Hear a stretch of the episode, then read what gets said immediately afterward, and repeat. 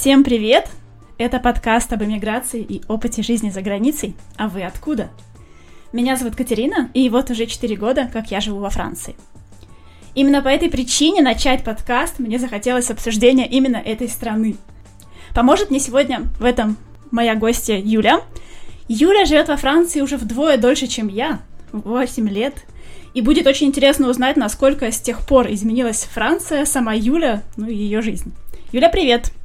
Привет, Катя, привет всем! Юля, ну, по традиции, начнем эту традицию с тобой, задам тебе вопрос. А вы откуда? Откуда ты переехала во Францию? Сейчас непопулярный ответ из России. Э, я приехала из Нижнего Новгорода. Расскажи, по какой причине, что тебя потянуло во Францию? Муж меня потянул во Францию, на тот еще момент э, молодой человек. Никогда не мечтала переехать, вообще даже идеи такой не было, но как-то вот так случилось, что поехала в Прагу с подругой в отпуск.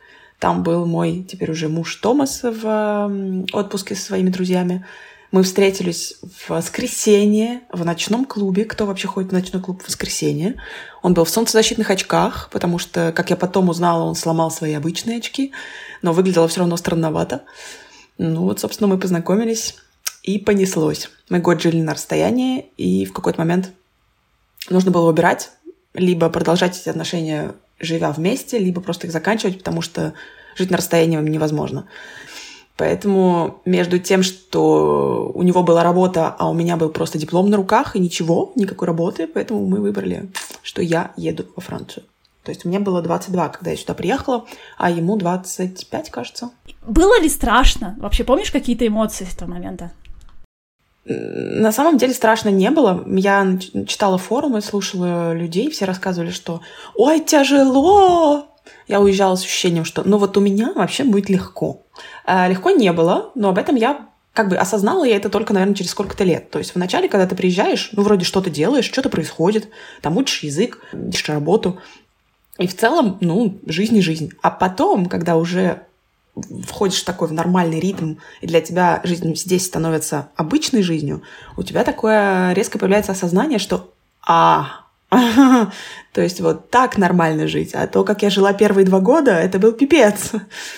Потому что ты находишься в таком состоянии постоянного немножко стресса, потому что ты не понимаешь, что тебе говорят, потому что ты не говоришь на языке. Тебе надо что-то вечно искать, то друзей, то работу, то еще что-то. А потом ты просто их посылаешь. Слушай, ну это интересный такой момент. А, ты упомянула, что, не зная языка, очень сложно интегрироваться, естественно, в общество. То есть ты французский не знала, когда приезжала? Или что-то немножко говорила? Не знала совсем. Я знала там слова типа «bonjour», «merci», ну, э, больше я не знала ни слова. Я приехала сюда прям с нуля, учила французский. И я не советую этого никому. Потому что лучше, конечно, приезжать со знанием языка уже. Хотя бы минимальным. Ну, то есть ты полностью французский и начинала учить во Франции, ну и, собственно, владела им здесь. И какой у тебя заняло это период времени? Как, как быстро тебе удалось достичь уровня, на котором ты себя более-менее комфортно чувствуешь? Более или менее комфортно, мне кажется, это где-то ну, один учебный год. Ну, в общем, для контекста я приехала во Францию по студенческой визе именно учить язык для информации, да, в, любом французском университете есть курсы французского языка для иностранцев. Эти курсы, они либо полугодовые, либо годовые, и это дает право на долгосрочную визу на полгода или год, которую потом можно переделать в вид на жительство. То есть я вот именно так уезжала, я уезжала на курсы языка, то есть как студент, не как э, там, жена, мы не женились на тот момент и так далее. Я, собственно, проходила эти курсы, я в общей, в общей сложности на них ходила в течение двух лет, но когда э, я приехала, чтобы вот более или менее изъясняться, мне понадобилось два семестра. Ну, то есть уровень B1, когда у меня был, стало более или менее можно жить.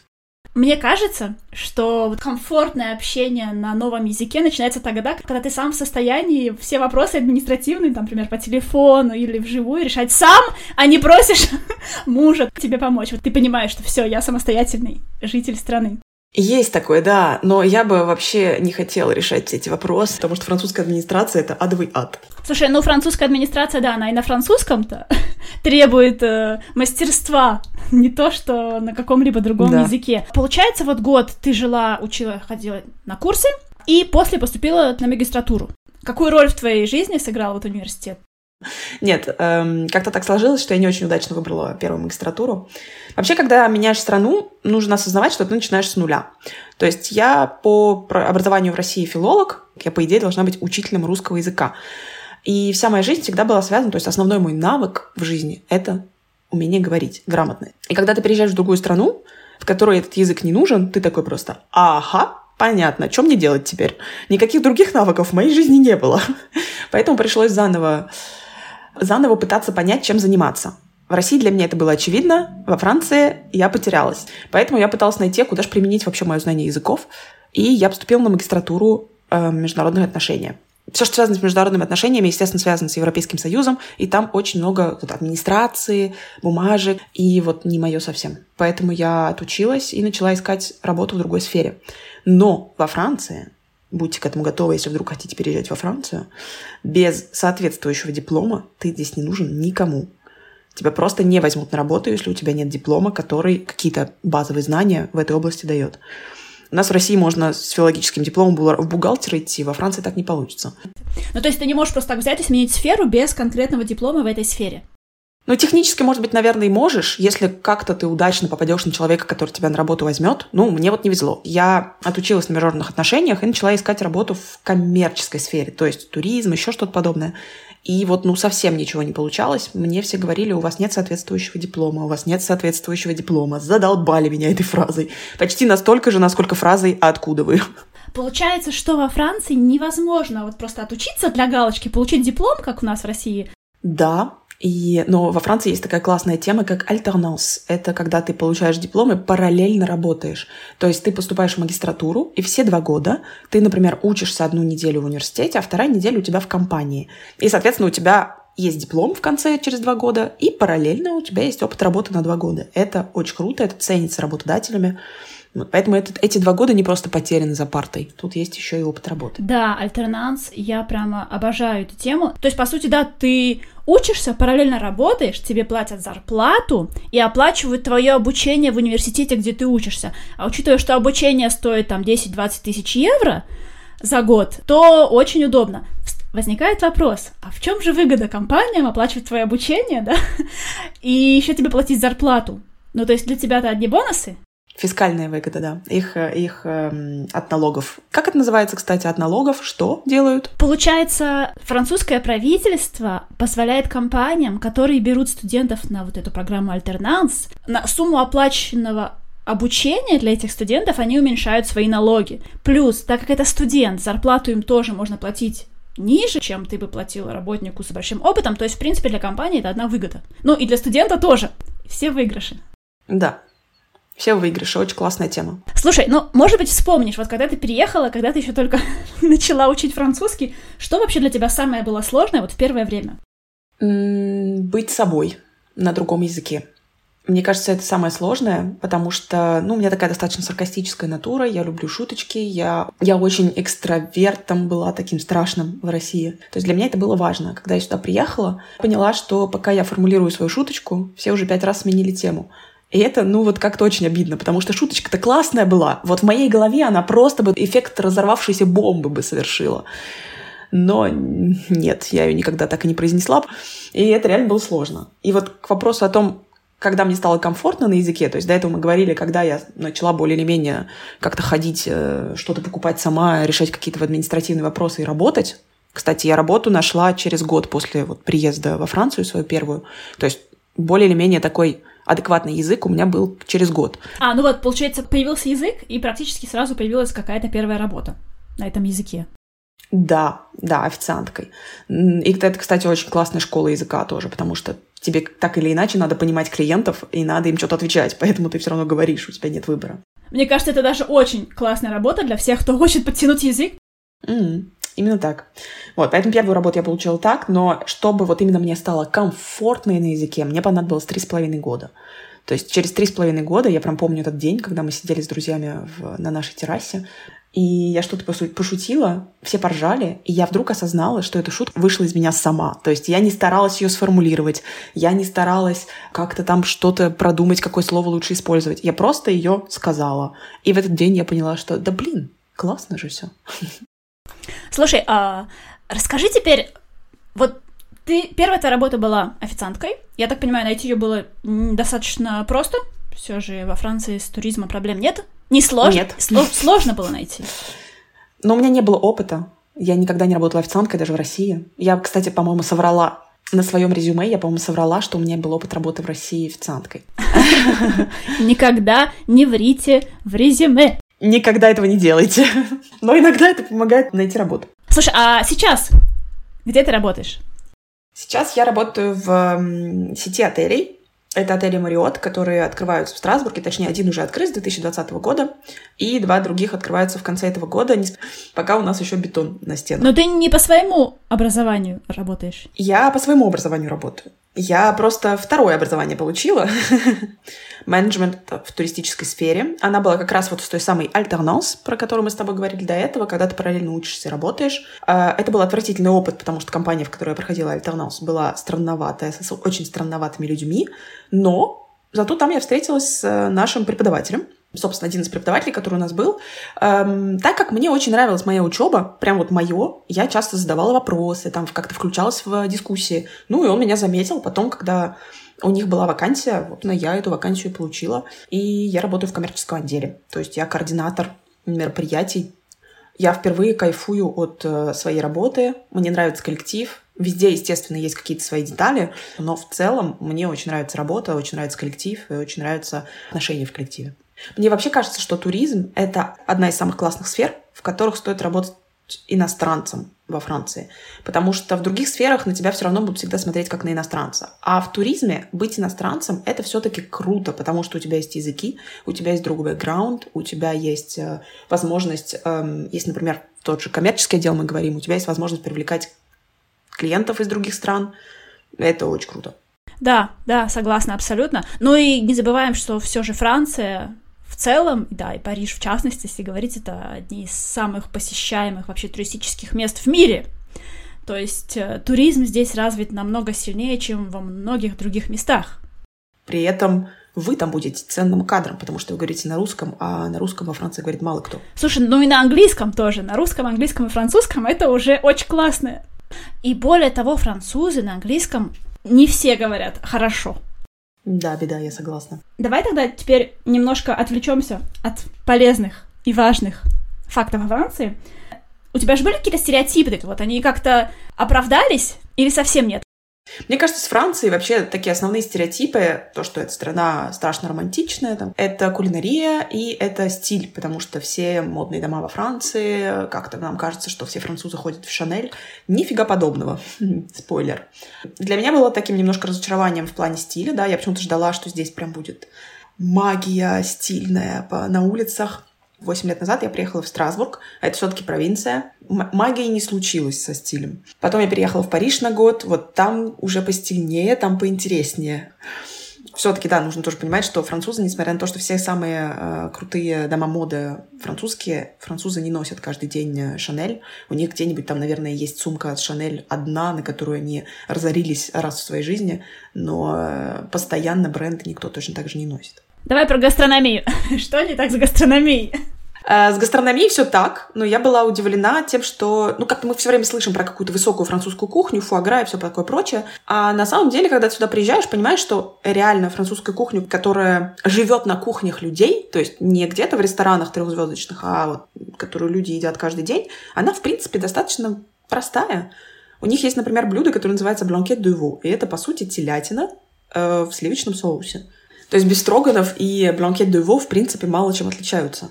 Поэтому такая обычная французская кухня, она невысокая. Но при этом нужно отдать им должное. Все самые крутые рестораны мишленовские, они действительно во Франции. Все крутые шефы по всему миру часто французы. То есть даже если ресторан какой-нибудь трехзвездочный мишленовский находится в Японии, есть большая вероятность, что шеф будет французом. Ну, кстати, о той же фуагре.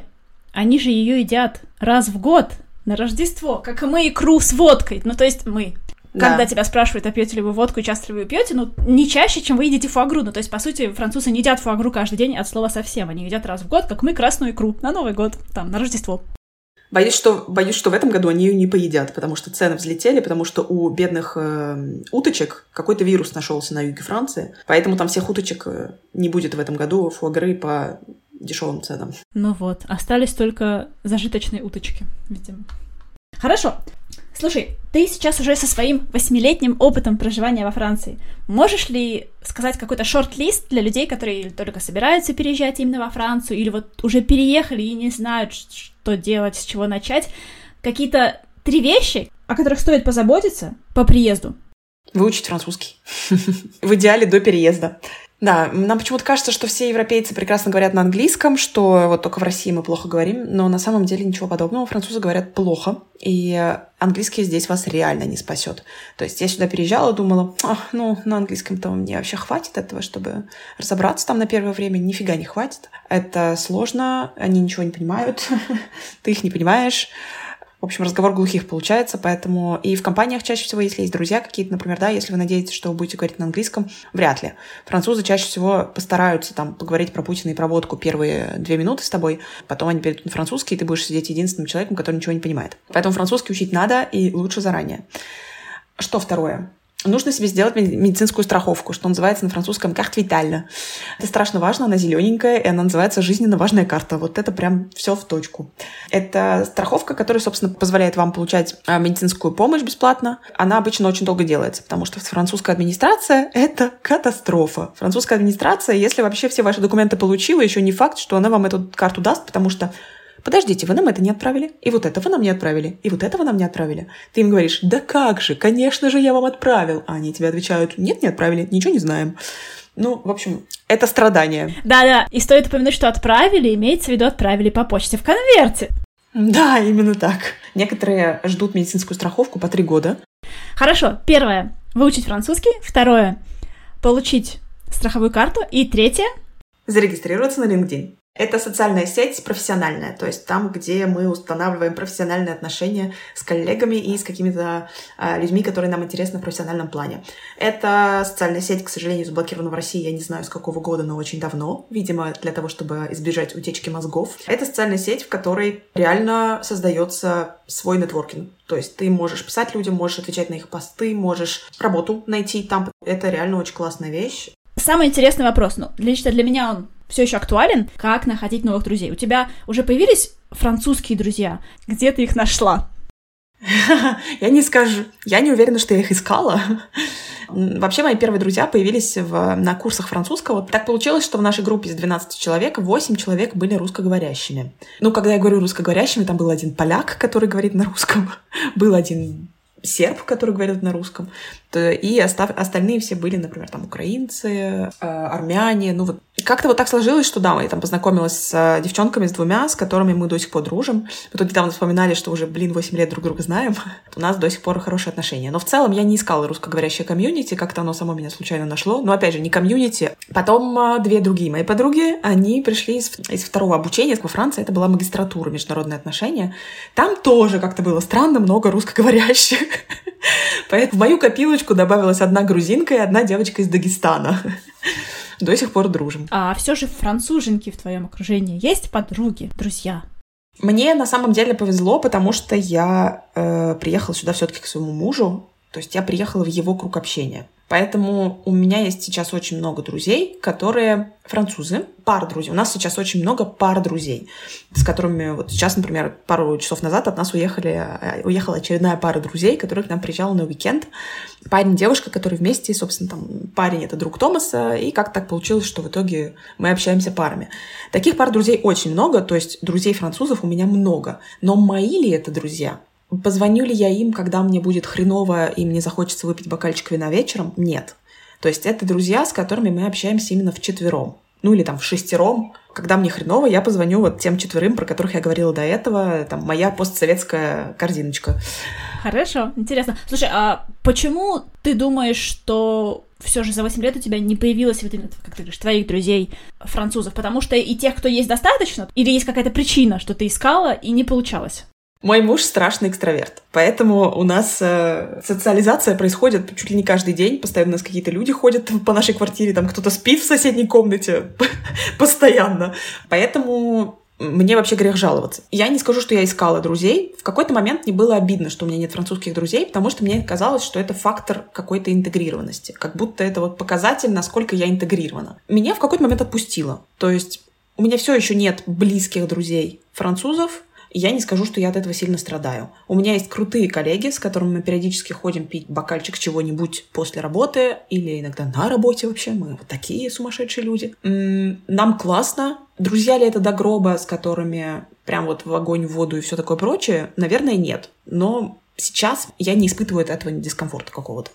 Тебе, получается, по наследству достаются друзья, да, но и плюсом французы немножко по-другому дружат, да, у них все-таки э, как-то менее близкое, скажем так, общение. У нас еще Сейчас возраст другой, да, сейчас нам по 30, мы не встречаемся каждые два дня с одними и теми же людьми, мы встречаемся там раз в три месяца, обсуждаем, как у кого дела, смеемся, ржем, ходим там в какие-то, на какие-то мероприятия, еще что-то нужно, мне кажется, намного немножко попроще относиться к вот этой идее того, что такое друг. То есть друг в нашем таком российском понимании, да, там, нашем постсоветском, я бы даже сказала, понимании, это что-то такое э, непорушимое, какое-то прям такое железное. Вот. А во Франции это просто ты красно, классно проводишь время с людьми, этого достаточно. Да-да-да, мне кажется, у нас вокруг слова «друг» сложилось столько историй, что просто так нельзя опорочить это. Это да, слово, да, да. Вторая да. половинка — это вот друг не возлюбленный, но вот примерно на том же уровне находится, и что любовь любовью, а друг-то он навсегда. Друг он еще и ближе, чем любовь у нас.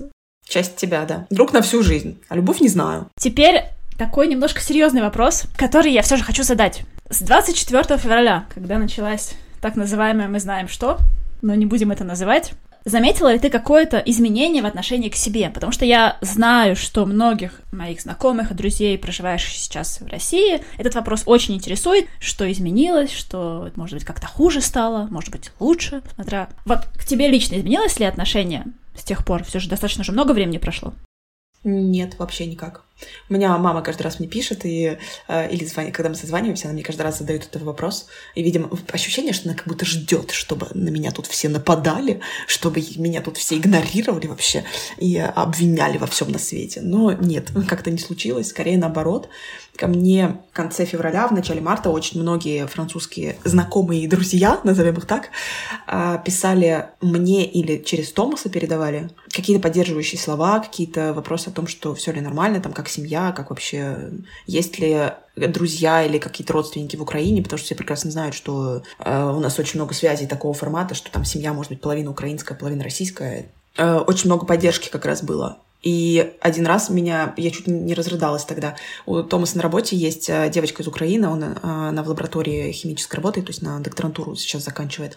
И она сказала ему, если я знаю, что русским сейчас тоже тяжело, если Юле хочется поговорить, пусть она мне звонит. И я вот чуть не разрыдалась, когда это услышала. Ну, просто это настолько... Она очень эмпатичная, она очень... Э, приятно видеть, что несравнимые переживания, естественно, и никто не пытается их сравнивать, но то, что переживают сейчас в России люди, которые осознают проблему и осознают, что происходит, это тоже тяжело. Это не так тяжело, как то, что переживают украинцы, но это тоже тяжело. Угу. Ну, то есть в основном это все равно слова поддержки какие-то.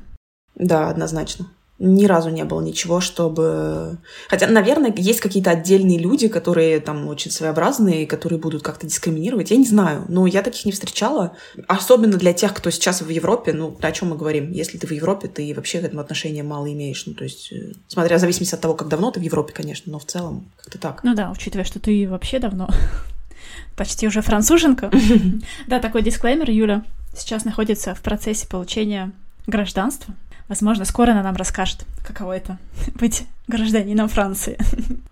Я из, как письмо из Хогвартса жду. Я жду ответа из префектуры.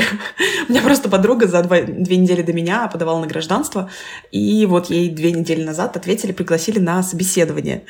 Я поэтому сижу и жду, потому что должно быть все по правилам. Две недели. Вот он две недели раньше меня подавала, на две недели раньше ей прислали письмо. Поэтому я сейчас каждый день проверяю э, свой ящик почтовый. Жду письмо, жду письмо. Но собеседование это же еще не гражданство, это это такой важный этап, скажем так. После него уже принимают решение. То есть после него человек, который тебя собеседовал, он дает характеристику твою письменную и отправляет все это дело в министерство каких-то там дел. И, собственно, поэтому это очень важный этап, да. Нам обычно через полгода после этого ты уже все-таки получаешь информацию о том, дойдут ли тебе гражданство. Угу. Для тех, кто, может быть, не знает, но во Франции гражданство можно попробовать запросить после пяти лет проживания во Франции.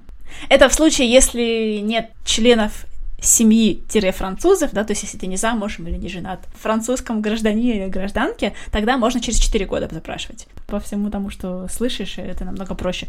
Я так понимаю, тебе просто с меньшей вероятностью могут отказать. От тебя меньше хотят, скажем так. То есть тебе нужен какой-то базовый уровень французского, тебе важно, конечно, какое-то базовое понимание, где ты вообще живешь, ну, что там в стране происходит, минимальное какое-то. Но в целом от тебя больше ничего не хотят. То есть, например, если ты не работаешь, это не повод тебе отказать в гражданстве. А если ты проходишь по пути натурализации, то это вполне себе повод тебе отказать, потому что для натурализации тебе обязательно должен быть контракт, постоянный контракт на работу во Франции в идеале минимум последние два года. То есть, э, чтобы ты работала уже стабильно минимум два года. Да, да, да. Плюс еще могут смотреть на зарплату, на сколько налогов ты платил заплатила за вот этот весь период да. времени. Соответственно, требований больше, чем если у тебя просто есть муж или жена. Ладно, не будем вдаваться в детали администрации, но я тебе в любом случае желаю удачи, да. чтобы как можно скорее письмо из Хогвартса префектуры пришло. Я жду Согласили и дали красную корочку. Она же красная. Э, французский паспорт? Нет, он красный. Он бордовый, темно-бордовый. А просто, когда путешествуешь, у меня паспорт всегда в обложке, и я не помню, какого цвета.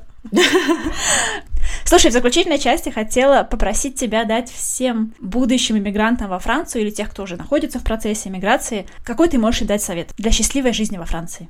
Да мне кажется, это не относительно Франции, а вообще любой страны иммиграции касается. Принять страну иммиграции такой, какая она есть. Не искать в ней Россию, не искать в ней э, страну, из которой вы приехали, и не беситься от того, что там не так, как вы привыкли. Потому что люди не обязаны жить так, как вы привыкли, и в любом случае, скорее всего, от того, что вы беситесь, скорее всего, страна не поменяется совсем. И обычаи в стране не поменяются. Нужно просто, ну, на мой взгляд, воспринимать жизнь в этой стране такой, какая она есть. И просто жить эту жизнь. Не пытаться сказать, что а вот в России, а вот в Беларуси. Ну да. Но если вам нравилось там, так, может быть, стоит там и остаться. А принимать страну такой, какая она есть, ее плюсами и минусами, и пытаться получить от нее удовольствие. А что касается Франции, вот конкретно для Франции, просто расслабьтесь. Французская art de vivre заключается в том, чтобы сидеть и наблюдать за тем, что происходит, спокойненько попивая винишко или кофеек. Но кофеек, правда, здесь отвратительный, лучше пейте винишко. На уличной террасе какого-нибудь мишленовского ресторана. Красиво закончила. Ладно, спасибо большое, Юля, за такой душевный разговор. Надеюсь, кому-то станет полезным. А тебе удачи с гражданством. Тебе спасибо. Пока-пока. Спасибо всем, что дослушали до конца. Это был первый эпизод подкаста «А вы откуда?». Обязательно подпишитесь на подкаст на той платформе, где вы его слушаете.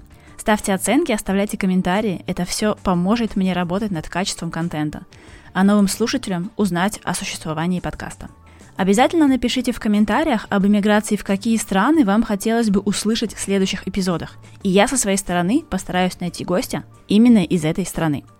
До встречи на следующей неделе. Пока!